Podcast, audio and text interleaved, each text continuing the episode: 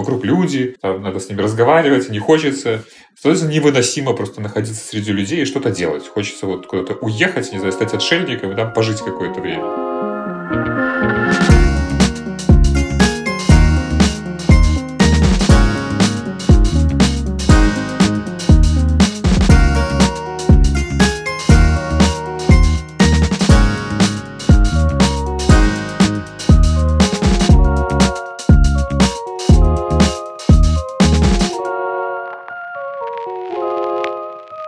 И здравствуйте, дорогие друзья, слушатели, любимые поклонники и просто случайно включившие нас люди. А тоже почему ты так? Слушательницы вас. и поклонницы тоже здравствуйте. Слушательницы и поклонницы вас, в первую очередь. Мне кажется, побольше даже, чем Да, в первую очередь приветствуем вас.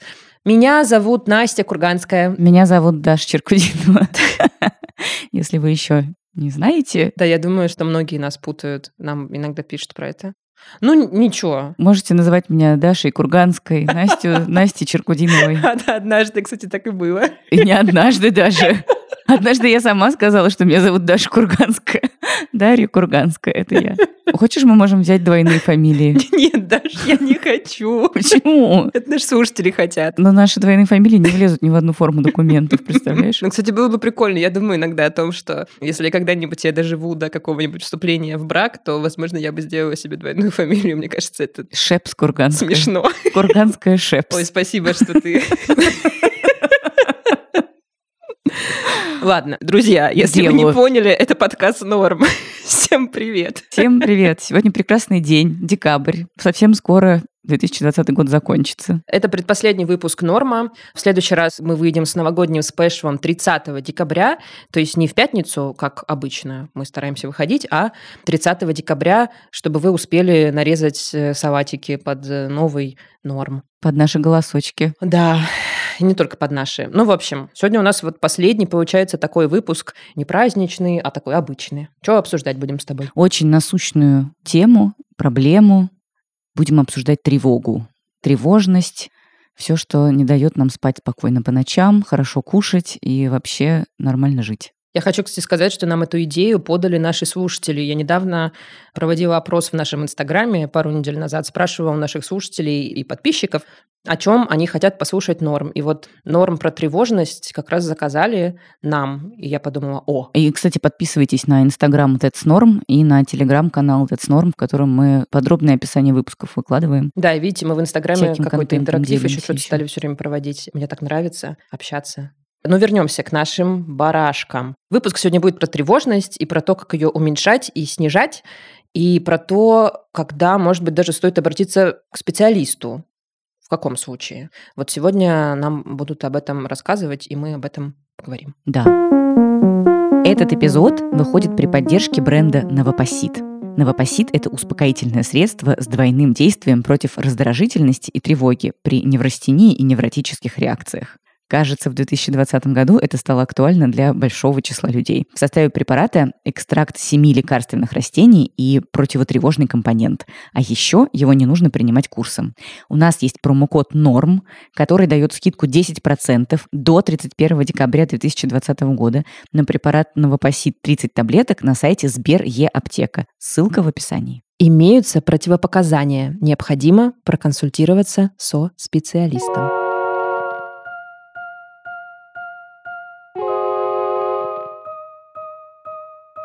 Но вначале немножечко поговорим про свой личный опыт отношений с тревогой. Даже скажи, пожалуйста, идентифицируешь ли ты себя как тревожного человека? Тема, конечно, актуальная. У меня очень тревожная семья. У меня дико тревожные мама и бабушка, просто невероятно тревожные. Каждый раз, когда я собираюсь лететь в отпуск, моя бабушка мне говорит, куда ты полетишь, зачем? Сиди дома, везде взрываются самолеты, в мире происходит что-то безумное, коронавирус везде, что-нибудь обязательно случится, не летай никуда. Есть же дача. И мама моя тоже очень тревожится всегда, и у нее есть несколько разных паттернов. Но она за меня очень всегда тревожится и вообще всегда жутко переживает, когда что-то происходит.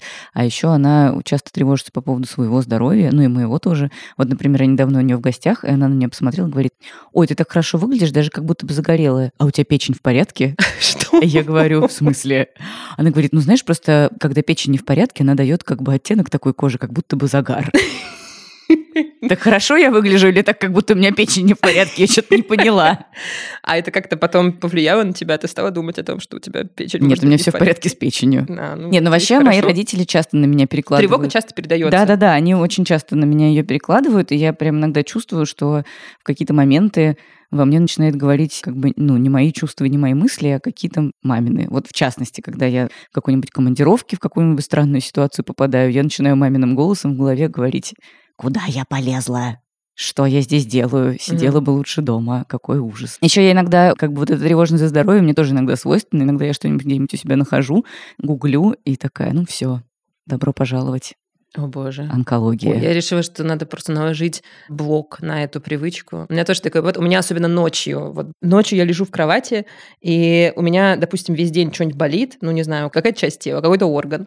И ночью именно я вместо того, чтобы спать, почему-то начинаю гуглить, что это значит. И, естественно, читаю просто всякий бред. Что бы у тебя ни болело, в интернете всегда написано, что у тебя рак, э, гепатит. гепатит, я не знаю, геморрой, в общем, да. что угодно, и ты лежишь и думаешь, о боже, ну все. А потом как-то эта проблема решается спустя какое-то время, и ты потом постфактум думаешь, а зачем вообще я это делаю? Ну, то есть я не получила никакой информации, кроме информации, которая вызвала у меня тревожность. И это было совершенно иррационально, и, наверное, так делать просто не нужно вообще mm-hmm. никогда. Ну, то есть это просто действие, которое не нужно делать. А еще у меня есть такой паттерн. Я очень переживаю по поводу денег. Вот ты знаешь Я его. заметила даже, да, что в отношении денег ты часто испытываешь Да, тревогу. у меня есть какой-то невроз по отношению к деньгам, хотя нет вообще никаких причин тревожиться по этому поводу в ближайшее да. время, но почему-то мне все время кажется, что сейчас что-нибудь случится, и я останусь на мели. Ну, в принципе, живя в России и как бы на ну, постсоветском да, да, пространстве, конечно, да. мне кажется, иметь эту тревогу в целом, ну, оправданно. Обычно, да. да. Ну, вообще, я, кстати, очень переживаю по поводу тревожности, например, моей мамы. Я бы хотела, чтобы она, может быть, проконсультировалась с кем-то. Потому что иногда это, правда, выносит какие-то все возможные рамки. Ну, типа, она начинает жаловаться на то, что у нее болит сердце и стучит, и мне совершенно очевидно, что оно у нее болит и стучит просто то, что она накрутила себя какими-то мыслями о моем будущем, о своем будущем, о том, о сем. Еще как бы ретранслировала мне их. Угу. А это, как ты понимаешь, мысли, как правило, о плохом будущем. Ну, в общем, я понимаю, что твоя основная проблема, связанная с тревожностью, которая осложняет тебе жизнь, это тревожность близких людей. Ну да, но поскольку я продукт воспитания моих близких людей, у меня, конечно, тоже есть какие-то угу. пики периодически возникают. Но мне кажется, что я с ними как-то научилась справляться. Ну, даже, кстати, без особой помощи психотерапевтов, а просто почитав какую-то поддерживающую литературу, какие-то заметки на Wonderzine и на каких-то подобных сайтах, когда ты получаешь какие-то инструменты и там понимаешь, что, ну вот, если ты где-то что-то сейчас переволновался, надо подышать, надо сходить погулять, надо, может быть, постоять в планочке, надо подумать, разложить как-то эту тревогу на какие-то пункты, попытаться понять, есть ли вообще за ней что-то, ну, какое-то рациональное зерно.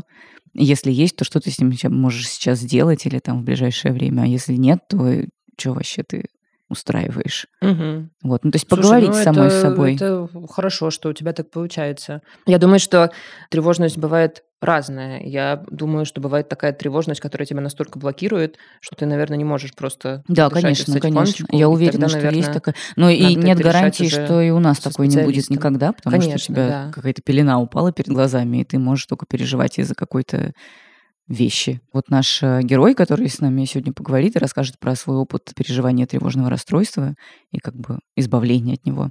Он был совершенно обычным нормальным человеком до тех пор, пока его не перекрыло, mm. у него не началась бессонница и какие-то проблемы со здоровьем, которые в итоге оказались тревожным расстройством, которое пришлось лечить. Да, наверное, да, что-то может такое спровоцировать у тебя в жизни такую проблему. Я, кстати, поняла, Даша, что я себя заключаю как совсем не тревожного человека. Ну, как мне кажется. Ну, ты на Чили, да, безусловно. А знаете, дорогие слушатели, у нас была одна такая ситуация как-то раз, когда мне Анастасия Курганская велела не перекладывать на нее мою тревожность. Я ей что-то стала с ней делиться какими-то своими переживаниями по поводу нашего подкастерства. Такая типа, ой, Настя, послушайте, не кажется, что что-то мы там то все не дорабатываем или не доделываем, а может быть, надо еще в два раза больше работать, потому что я поговорила там с кем-то. А Анастасия Курганская мне написала такое сообщение. Даша, Ты когда с кем-то поговоришь, и у тебя повышается уровень тревожности, ты как-то держи это при себе, и сначала спроцесс, а потом ко мне приходи. Ну, все-таки я не прямо такими словами написала. Но смысл был такой. И я, конечно, сначала высадилась, а потом подумала, вот какая все-таки какая все-таки здоровая женщина, моя соавторка, какой стоит за этим ментальный health. Ну, я хочу сказать, тревожность это такая штука, которая, правда, очень легко передается и заражает других людей. И я работала в таких, да, я думаю, ты тоже в таких рабочих коллективах, О, да. где во главе был какой-то очень тревожный человек, который тревожился просто обо всем, даже когда, казалось бы, причин для этой тревожности совершенно не было. И в результате просто вся команда, которая под этим человеком находилась, все время пребывала в состоянии цейтнота и какого-то ужаса и истерики вот этой, и совершенно в каком-то нездоровом климате. А казалось бы, почему бы просто не попробовать этому начальнику иногда держать свою тревогу, ну, немножко ее подержать там при себе, там, часочек, погулять там с ней, выдохнуть, а потом уже что-то писать да, там да, в рабочие да, да. чаты. Вообще, тут стоит оговориться в начале, мы про это поговорим сегодня с психиатром, отдельно с специалистом, который занимается профессионально тревогой и тревожными расстройствами. Надо, конечно, проводить грань между, собственно, чувством тревоги которая присуща нам всем. Все люди испытывают тревогу время от времени. Обычно в каких-то ситуациях, которые представляют угрозу, или при каких-то сильных переменах, или вот, например, сейчас в 2020 году все мы тревожились время от времени от того, что происходит какая-то дичь вокруг нас, и это совершенно нормально. А есть не очень здоровая тревога, и есть какие-то сложные состояния, и какие-то состояния, с которыми, наверное, действительно нужно идти к специалисту. Так вот, я всегда думала, что мне не очень свойственно даже вот эта вот какая-то повседневная тревога. Ну, вроде я ее редко испытываю. Мне кажется, я даже раздражаю этим некоторых людей. В любой коммуникации, в любом, например, телеграм-чате я всегда тот человек, который в любом трейде, в любом чате всегда приходит с комментарием а да мне пофиг. Вот я всегда была человеком, который вот эту роль исполняет, потому что уровень тревожности действительно довольно низкий у меня вот в таких ситуациях. И в рабочих, и относительно, в общем, низкий в личных тоже. Но я поняла, подумав, что есть ряд ситуаций совершенно таких вот конкретных, определенных, в которых я реально испытываю очень много тревоги. Например, мне очень тревожно летать в самолетах. Когда я сижу в самолете, я становлюсь тревожным человеком. Природа этой тревоги мне совершенно не ясна, но очевидно, что она тоже просит какой-то проработки со специалистом, потому что не могу назвать это аэрофобией, в принципе, как бы я могу летать, я не совсем там как бы умираю, но мне очень хочется всегда, чтобы этот полет побыстрее закончился, и чтобы я поскорее сошла ножками на землю, где мне поспокойнее, и я не испытываю этой тревоги. И вообще я стараюсь вот эти все полетные ситуации как-то, ну, минимизировать в жизни. Что это? Ну, не тревога ли? Конечно, это тревога. И вот есть набор таких вот очень конкретных бытовых ситуаций, в которых я испытываю, видимо, это самое состояние. Хотя я вроде не очень тревожный человек. Интересно. А мне кажется, что тут дело еще в привычке. Ну, типа, чем больше ты летаешь, тем меньше ты тревожишься на самом деле. Вообще не так. Да? Вот эта тревога в полетах, она меня накрыла года два-три назад. До этого я, в принципе, себя спокойно чувствовала, а вот несколько лет назад мне прямо начало быть некомфортно в полетах. О, интересно. Мне кажется, когда низкий уровень социальной тревожности, это ну, какая-то счастливая жизнь. У меня есть большие наушники, и я люблю очень не ходить по улицам, но мне страшно не ходить по улицам, потому что я, типа, не контролирую ситуацию. И один раз я разговаривала с одной девчонкой, шаманкой, которая, кстати, была у нас в гостях в выпуске про эзотерику. И я говорю, типа, вот, э, я что-то не очень люблю массаж, потому что мне не очень нравится, когда меня трогают посторонние люди, и что у меня нет контроля. Или вот я еще там вот этого не очень люблю, что вот у меня нет контроля, я не контролирую ситуацию, не понимаю, что... И она такая на меня посмотрела и говорит, Таша, а почему ты все время хочешь контролировать ситуацию? И я такая, хм, хороший вопрос. Угу. Да, действительно хороший действительно вопрос. хороший вопрос. И, но это же тоже какая-то обратная сторона тревожности, когда ты хочешь э, контролировать то, что ты вообще ну, не можешь контролировать. Вообще у тревожности есть э, много разных видов. Пока вот ты говорила об этом, я вспомнила еще вот про эту... Ну, наверное, это тоже вид социальной какой-то тревожности, когда ты все время тревожишься о том, а, что ты можешь что-то не то сказать в компании людей, или ты можешь как-то не так себя повести а, в какой-то ситуации тоже с людьми. Ну, в общем, ты все время тревожишься о том, как ты выглядишь или как ты звучишь звучишь на людях. И мне кажется, кстати, что вот такая тревожность у меня тоже раньше была, но она вот именно что реально прошла со временем, то, о чем ты говорила про полеты, что просто чем больше ты взаимодействуешь с людьми, тем у тебя меньше может этой тревожности становиться. В какой-то момент я просто поняла, что на самом деле большинству людей реально пофиг на то, что я говорю. Они в лучшем случае подумают об этом 15 секунд, потому что мы все очень сфокусированы на себе, очень сильно и на том, на самом деле, что говорим мы и как выглядим мы, и поэтому всем нам не так важно, что вообще делают другие люди, и поэтому думать об этом бессмысленно. А я, кстати, еще хотела бы сказать э, вот этим людям, которые тревожные начальники. Я знаю, что многие из них считают, что только благодаря их тревожности как бы дело едет. Да. Но я бы хотела просто сказать, что, возможно, стоит попробовать начать контролировать эту тревожность и как-то с ней работать и уменьшать ее. И, возможно, вы тогда станете еще более успешными людьми, и работа будет работаться еще лучше. Потому что, на самом деле, на истерике, ну, как бы в краткосрочной перспективе ты, наверное, заставляешь своих сотрудников работать классно, но в долгосрочной, к сожалению, наступает дикое выгорание, и приходится людей увольнять, вышибать, или они сами уходят, искать новых, как-то с ними срабатываться и прочее. Да такое. и самому тоже сложно. Да и самому тоже. Все время. Не, ну сам, как бы сам сусам это личный выбор человека, а вот э, люди, которые под тобой, это все-таки твоя ответственность. Тоже, чтобы у них кукушечка-то не ехала. Важно. Конечно, важно. И в следующей половине этого эпизода мы будем разговаривать с людьми, которые имеют дело с тревожностью или имели близкое дело с ней, о том, как эту тревожность можно снижать и какие пути решения можно найти. Началось это все, я думаю, лет 7 или 8 назад. Очень долго это все незаметно. То есть ты списываешь все эти вещи на какие-то перетрудился, что-то со здоровьем, то есть какие-то внешние обстоятельства, да, которые не связаны с тревожным расстройством, ты сначала это не можешь понять, что происходит. Это Михаил Дубаков, он э, основатель и генеральный директор стартапа Файбери. Это белорусский стартап, такой айтишный, хороший, интересный проект. Михаил написал очень большой пост на медиуме, так мы его нашли, о том, как он столкнулся с тревожным расстройством, смог диагностировать его с помощью психотерапевта и смог от него избавиться, ну, по крайней мере, взять его под контроль. Мы попросили Михаила пересказать свою историю и рассказать, как он держится сейчас, как он пережил 2020 год со всеми событиями, которые происходили в Беларуси, и вообще со всей вот этой сложной стартаперской жизнью. У меня это началось, наверное, с каких-то психосоматических проявлений. То есть начались какие-то проблемы со здоровьем. Постоянно болела голова, спина, там, чувство постоянной усталости. Полгода была температура 37,2. Ходишь по врачам, они что-то находят, как обычно. У любого человека можно найти какие-то заболевания, выписывают какие-то лекарства. Ну, вроде помогает, наверное, потому что как плацебо работает, да. То есть что-то выпил, нормально стало, наверное, помогло. Это, наверное, оно и было. Mm-hmm. Ну, когда это стало постоянным, и к этому прибавились уже какие-то вещи такие типа бессонницы, и, наверное, уже больше такая озабоченность своим здоровьем, уже там, постоянные походы по врачам, к терапевту ходишь раз в месяц, там, то тогда же начинаешь подозревать, что что-то, наверное, тут э, не здоровье дело, а может быть где-то еще. На самом деле мне порекомендовал обратиться к психотерапевту э, мой терапевт обычный, когда я уже, наверное, заколебал ее своими визитами.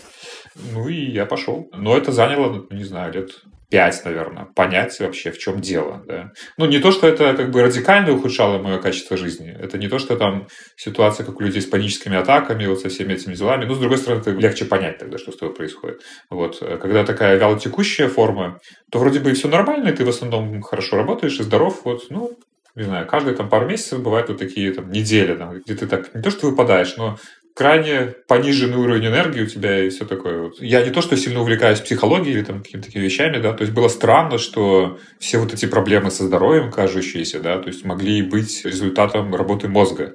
Вот. Э, на самом деле мозг удивительная штука, и чего он только с людьми не делает. Mm. Для меня это было довольно странно, и я так, не то, что нехотя, но без особого энтузиазма сходил к психотерапевту, вот она там прошла со мной пары тестиков за полтора часа. И такая, ну, классический случай тревожного расстройства. Никаких у вас особенных вещей нет, да, вот, вот там таблеточки попейте, и все будет хорошо.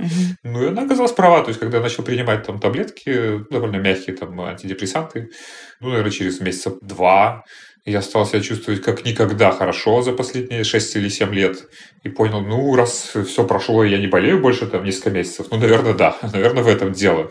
Вот, то есть причинно-следственная связь была установлена, и после этого стало потом гораздо легче разбираться, почему меня сейчас колбасит. А потом у вас началась какая-то вторая фаза, как я поняла, и вы уже спасались тем, что уехали на дачу и вели там размеренный образ жизни. Прошло, наверное, года полтора после вот этого первого курса таблеток. И мы такие с командой поехали на Кипр, все хорошо. И там меня так накрыло, что я купил билет и улетел обратно в Беларусь. А как выражалось вот это накрыло? Что происходило? Это бессонница, то есть э, ты просто не можешь уснуть. Одна ночь бессонницы, еще нормально с этим живешь. А вот две-три, например, ну все, ты потом просто не функционируешь. Ничего делать невозможно, уровень энергии низкий, и всякие такие мысли, там, все, это конец, так невозможно просто, надо что-то делать, пытаешься как-то решить проблему. А вокруг люди, там, надо с ними разговаривать, не хочется. Становится невыносимо просто находиться mm-hmm. среди людей и что-то делать. Хочется вот куда-то уехать, не знаю, стать отшельником и там пожить какое-то время. Ну, у каждого, наверное, разная реакция на такие вот вещи, но для меня одиночество и отключение полностью вот от всех коммуникационных каналов это, наверное, ну, самый надежный способ с этим mm-hmm. всем бороться. Вот, ну, я уехал, собственно говоря, обратно в Беларусь с Кипра. Вся команда, конечно, очень сильно удивилась, мягко говоря. Ну, я уехал на дачу, да, с собакой, отключил интернет, только звонил, там, не знаю, жене там раз в день там. Все, и занимался самыми тупыми вещами, там, не знаю, зашивал кресло, полол огород, вот. Недельку где-то мне понадобилось, э, чтобы потихоньку начинать возвращаться к жизни. Мне показалось по посту, что вы там прям много месяцев провели. Нет, я там провел на даче долго, но вот именно полное отключение от всех коммуникаций mm-hmm. это неделя. Вот потом я начал постепенно возвращаться. Через две недели, скажем так, я начал mm-hmm. что-то делать уже, да, на работе там, да. То есть, ну там у меня такой был э, смягченный рабочий график. Я там работал 2 часа в день, потом 4 часа uh-huh. в день, пока постепенно в течение наверное, двух месяцев не вышел вот на нормальную продуктивность. Вот скажите, пожалуйста, как вы для себя определяете разницу между вот э, вашим состоянием, когда вы поняли, что у вас тревожное расстройство, и тем, как вот раньше у вас проявлялась просто обычная тревога, ну, совершенно типичная для любого человека?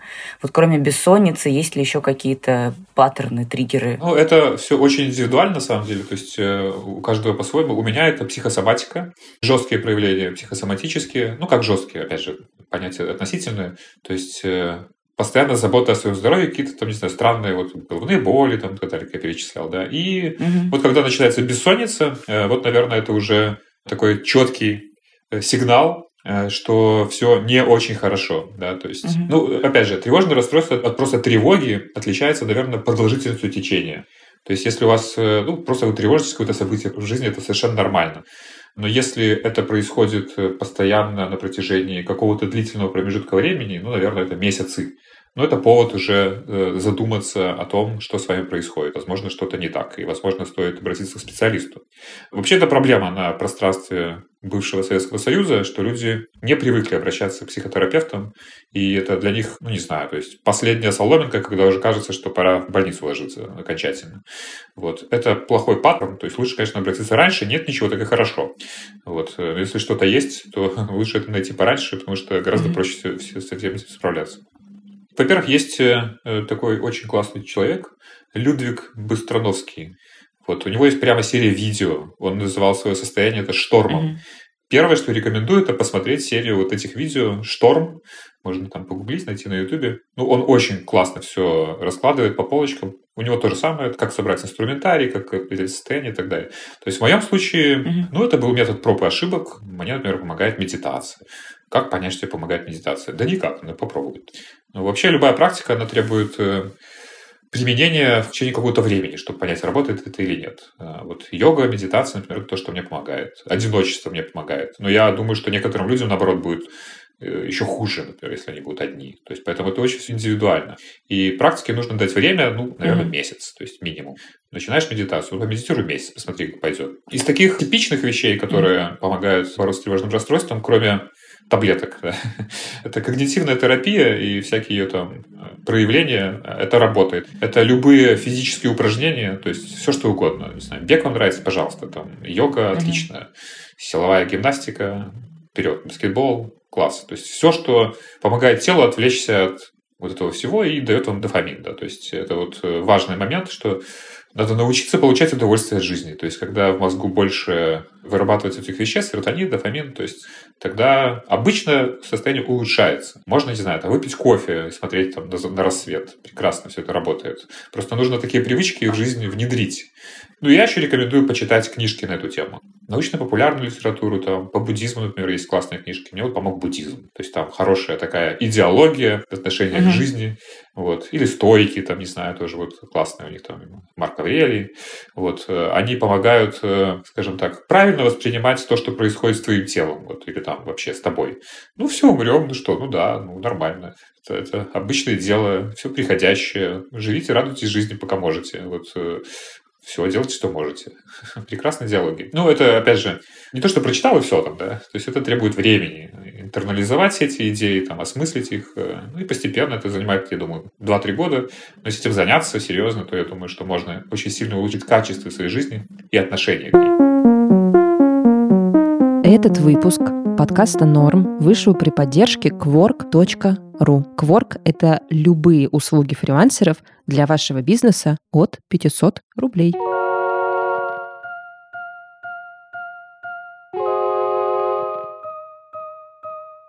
А сейчас мы поговорим с психиатром, научным журналистом, основателем проекта «Дело Пинеля» Виктором Лебедевым. Он объяснил нам с Дашей, как устроена тревожность с медицинской точки зрения и в чем разница между нормальной тревогой и тревожным расстройством. А еще дал парочку техник для снижения тревожности. Вообще тревога – это достаточно физиологичная эмоция. То есть, ну, в смысле, это вообще физиологическое состояние тревога. Угу. У здоровых людей тревога бывает. Тут действительно важно понимать, в чем отличие нормальной тревоги от ненормальной тревоги. То есть сама по себе тревога как таковая – это реакция адаптации.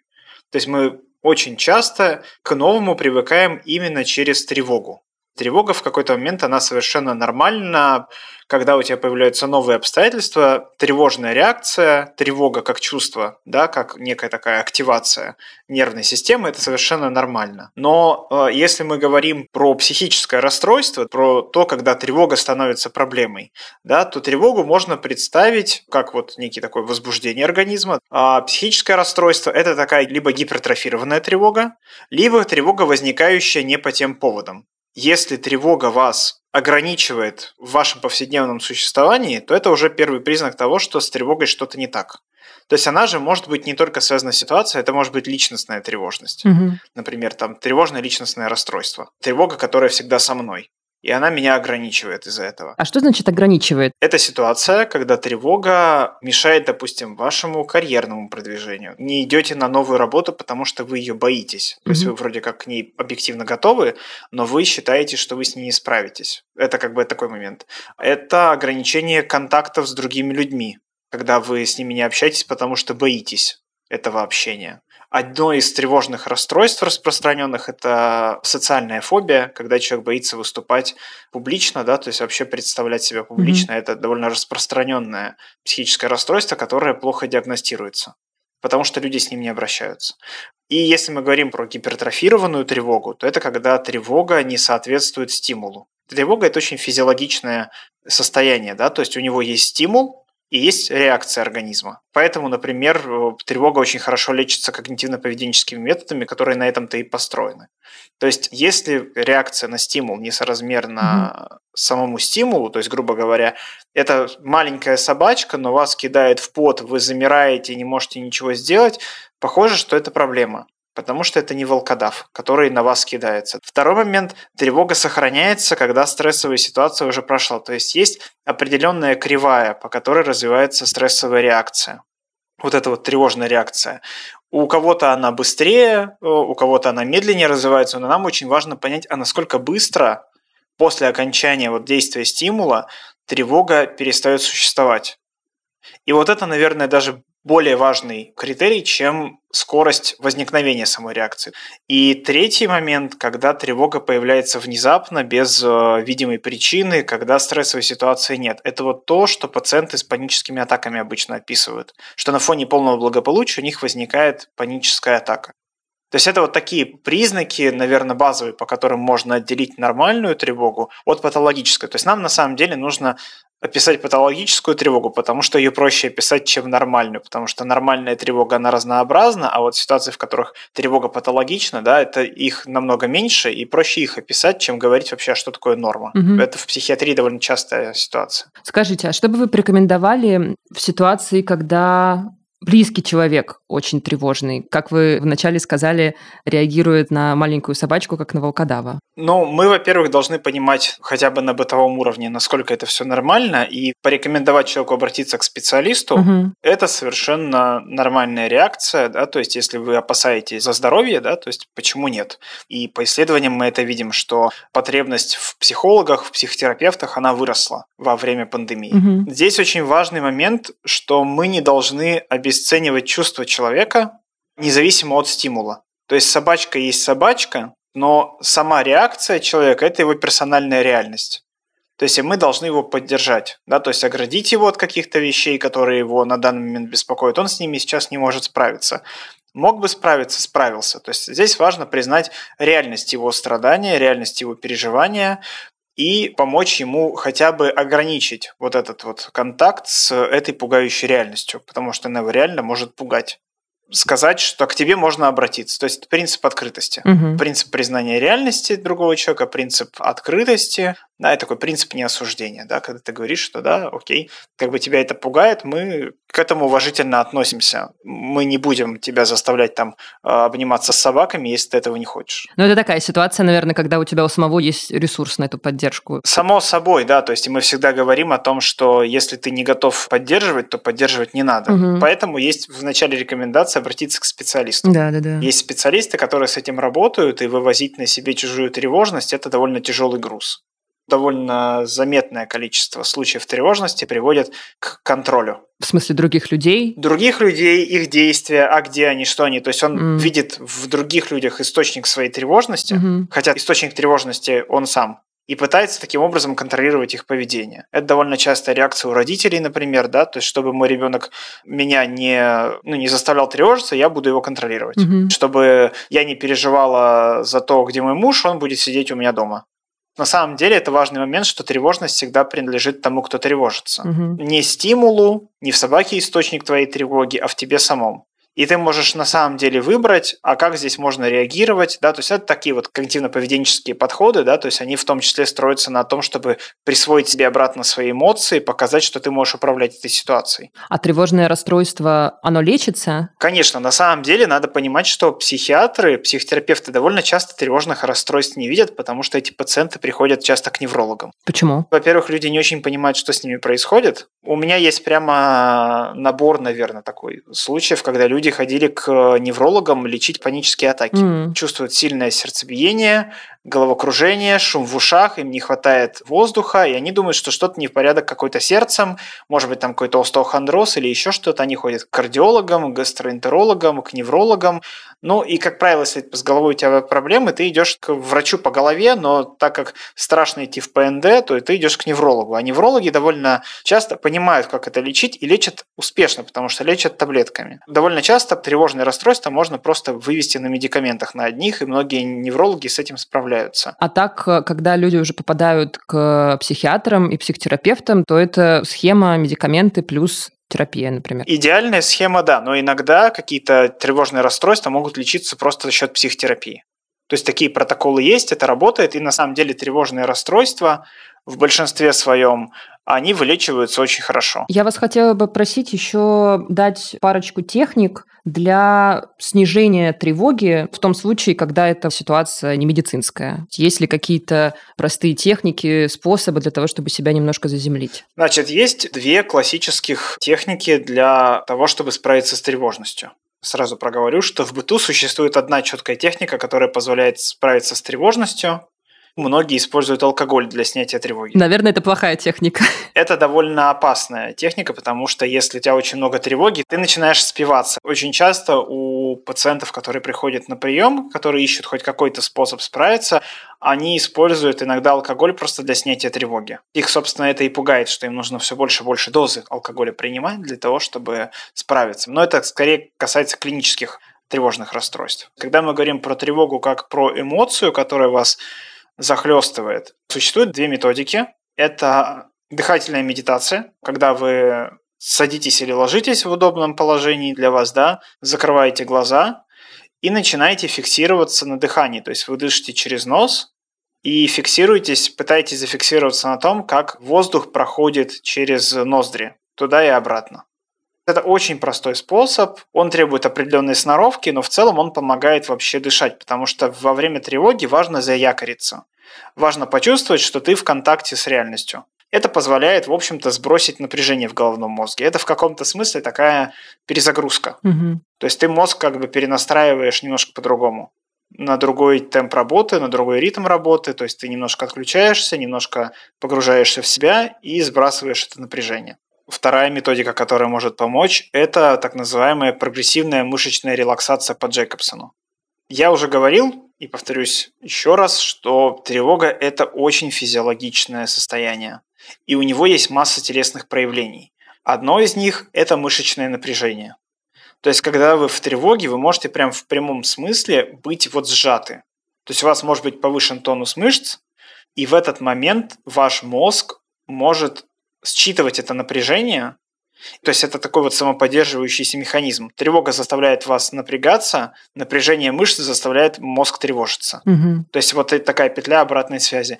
Поэтому, если вы расслабите мышцы, тревога вас может отпустить.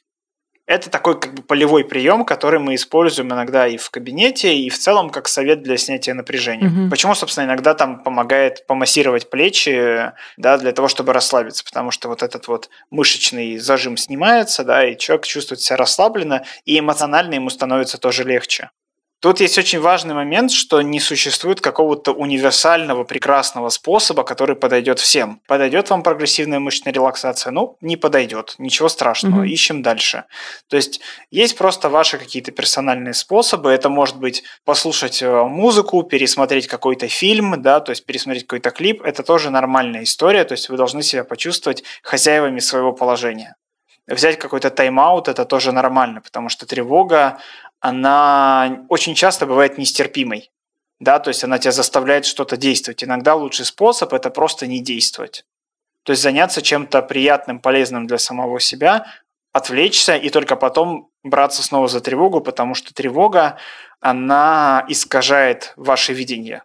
Классическая поговорка «у страха глаза велики». Угу. Тревога – это тот же самый страх и она тоже может искажать э, мир вокруг вас, и вы можете не видеть мир таким, какой он есть на самом деле. Поэтому иногда мы рекомендуем просто взять паузу. При тревоге выдохнуть, успокоиться и только потом принимать решение.